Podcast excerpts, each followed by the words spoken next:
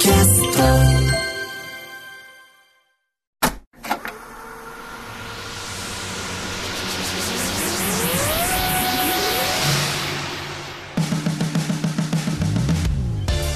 んばんは浦郷エリカです。これからさらに加速するであろうベンチャー企業に注目するベンチャー企業キュレーションプログラムブースト。メインパーソナリティはウーム株式会社代表取締役会長の鎌田和樹さんです。よろしくお願いします。よろしくお願いしますこの番組のコンセプトの一つとして鎌田さんにはリスナーの皆さんと同じくこれからお話を伺う企業についてあえて予備知識なしで臨んでいただきます。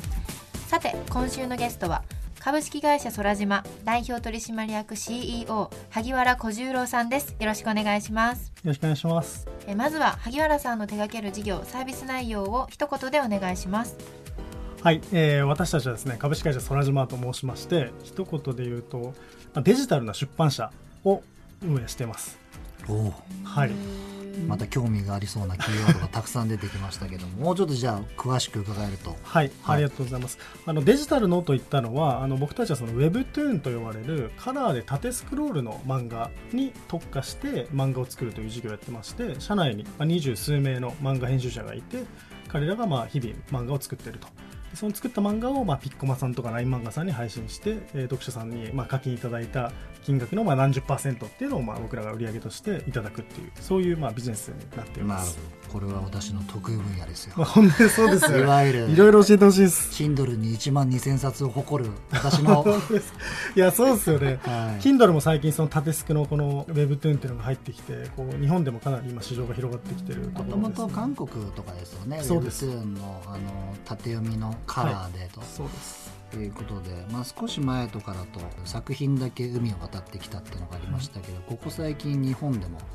あの多分 Webtoon 周りってすごく盛り上がってて。そうです。これはもともと萩原さんがその漫画なり出版業界に近かったんですか？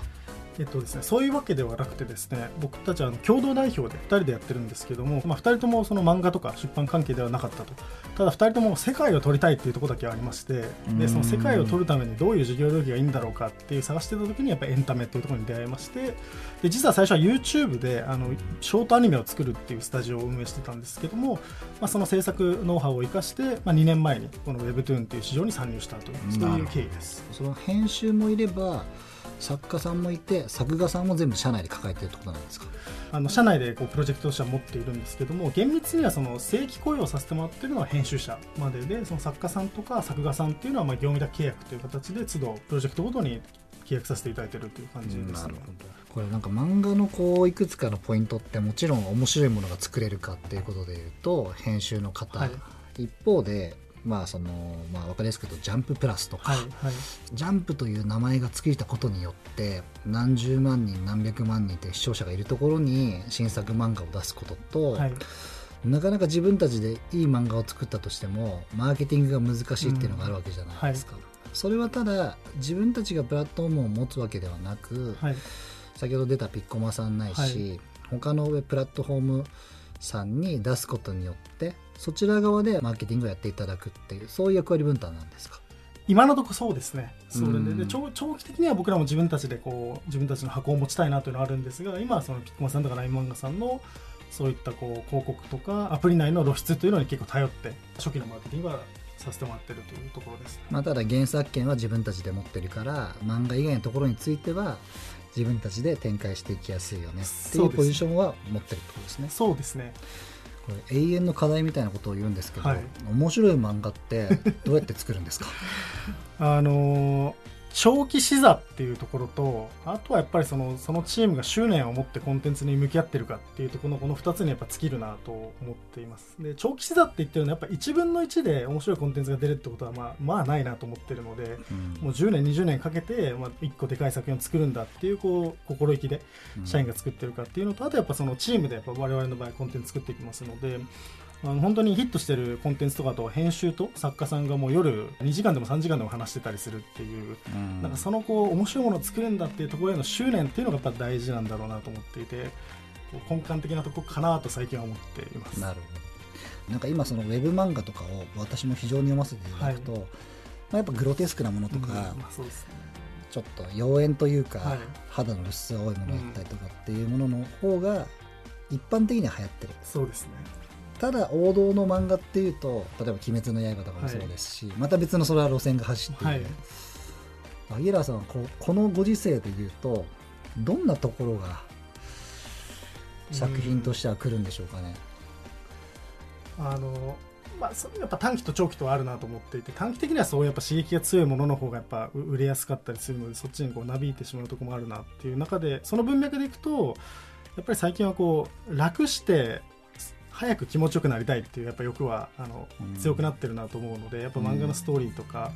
ウェブトゥーンとかにおいてもあの例えばよく言われる事例としては昔はこう修行シーンがたくさん描かれてましたけど最近はその修行をすることなく、もうなんか生まれた時からな何かしらのその異能を持ってて勝手に強いみたいな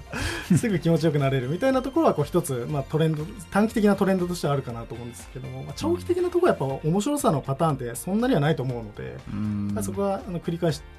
いくっていうところはあるかなと思うので事業としてはそこはポートフォリオで短期的にこうしっかり足元稼ぐものと長期的に本当に残っていくものとっていうのを2つやっぱトライしていきたいなっていうふうには思っています。うんやっぱり Webtoon で作り始めるっていうことはその世界により近くなるんですか？最初からそうですね、そう思います。で、2つの意味で近いなと思っていてですね、あの1つはやっぱり受け入れられやすいっていうところがあります。あの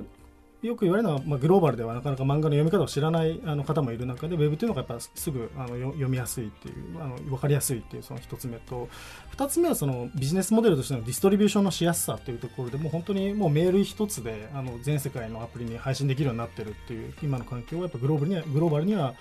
その30年前、20年前と比べると出やすくなってるのかなというふうには思ってます。うんなんかもうこうもう少しのとこまで多分来ててそのデジタルで出版できるようになってるし、